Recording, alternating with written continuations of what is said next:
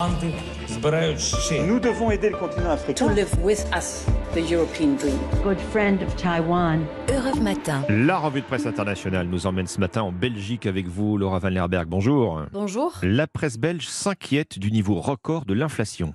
Le taux d'inflation belge, désormais à deux chiffres, précise le journal Le Soir, 11,27% en septembre, un niveau comparable à 1975, écrit-il.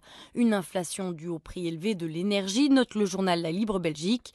Il faut donc agir vite. Sur les prix du gaz et de l'électricité, souligne le quotidien L'Écho. Il rappelle, les entreprises ne sont pas épargnées. Dernier exemple en date, le numéro 1 de la grande distribution annonce une hausse de ses coûts de plus de 200 millions d'euros et des vis en bourse de plus de 23%. Signe annonciateur d'une récession, peut-on lire. Mais pour le journal Le Soir, celle qui encaisse les chocs de la crise, c'est la classe moyenne.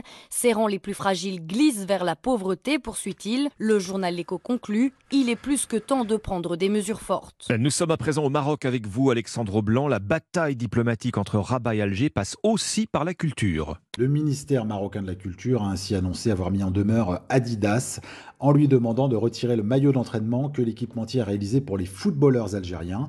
Le site Média24 explique, ce maillot s'inspire du zélige, ces pièces de céramique colorée qui sont nées au Maroc il y a plus de 1000 ans et reprend des motifs qui sont originaires de Fès. Un cas d'appropriation culturelle pour le journal L'Économiste, une tentative de vol selon Maroc Hebdo qui accuse Alger de vouloir s'accaparer une composante de l'histoire marocaine.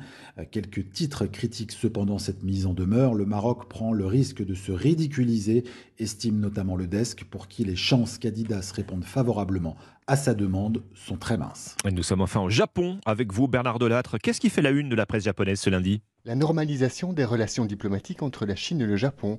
Il y a 50 ans, très exactement, mais note le Japan Times, cet anniversaire a été célébré en catimini. Il faut dire que début août, lors de la venue de Nancy Pelosi à Taïwan, cinq missiles chinois ont été tirés en direction de l'archipel. En 1972, la Chine a signé un traité d'amitié avec le Japon, mais en 2022, elle nous considère comme un pays ennemi, s'énerve le quotidien conservateur Yomiuri. Nous devons nous réarmer face à ce voisin devenu si agressif, ajoute le journal nationaliste Sankei.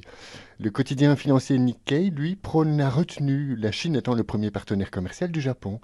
Le dialogue, plutôt que la course aux armements, c'est aussi l'avis des journaux de gauche Asahi et Mainichi.